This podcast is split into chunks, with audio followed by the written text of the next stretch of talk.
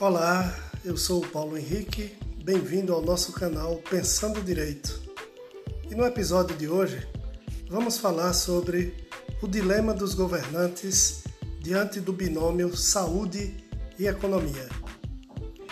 Essa pandemia, entre tantos embates assustadores, tem trazido reflexões de toda ordem: religiosa, científica, moral, ética, política, econômica, colocando os nossos governantes contra a parede em várias questões, mas principalmente naquilo que o binômio saúde e economia suscita nas suas mais variadas vertentes.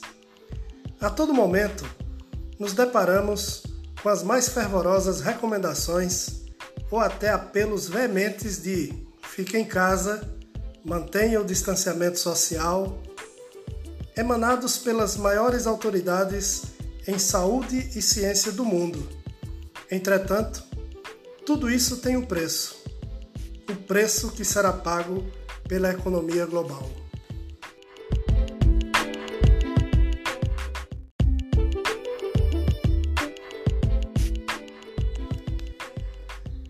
Quando se fala em economia, falamos de emprego, de renda, de dignidade humana, de satisfação ou privação de necessidades básicas. E agora, o que fazer? De um lado, a preservação da vida, bem maior, segundo o artigo 5 da nossa Carta Magna, que versa sobre os direitos e garantias fundamentais, ao lado da liberdade, igualdade, segurança e propriedade. Do outro, esta mesma vida reclama dignidade. A máxima neste ano é manter-se vivo mas e depois dessa suposta vitória da vida sobre a morte? Como será? A vida se relaciona diretamente com a dignidade da pessoa humana, esculpida no artigo 1, no seu inciso 3, da Constituição Federal.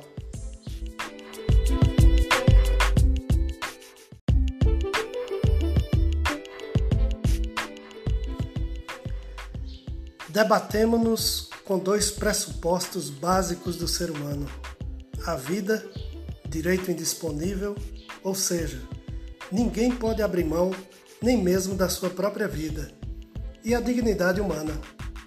O coronavírus está conseguindo silenciosamente desrespeitar esses dois pilares: a indisponibilidade da vida e a inviolabilidade da dignidade humana. Assevera-se que, se conseguirmos defender uma, ficaremos sem a outra. O dilema dos nossos governantes, principalmente os da esfera municipal, preocupados com a reputação dos seus atos e dos seus pensamentos em ano de eleição, empurram seus intelectos para a asfixia. O que fazer para equilibrar essa disputa? Como manter a paridade de armas nesta guerra contra um inimigo invisível? pouco sabemos sobre ele.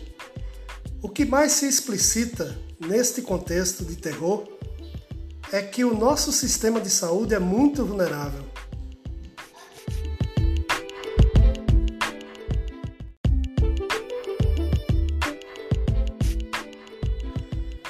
Foram décadas de falta de investimentos suficientes e necessários para o mínimo, e agora se carece do máximo mas que de repente aparecem algumas dezenas de bilhões de reais para hospitais de campanha, para auxílios emergenciais, possíveis graças à autorização do Congresso Nacional para o que apelidaram de orçamento de guerra.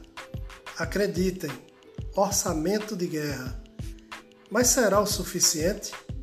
Já temos a resposta: não. Sistema de saúde fragilizado economia em frangalhos, a queda do PIB anunciada esta semana já anuncia uma grave recessão. E o que fazer?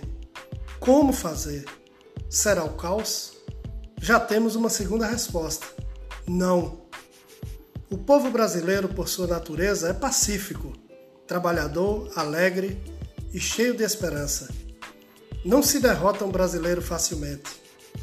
Mesmo caindo, não se ajoelha cai de pé.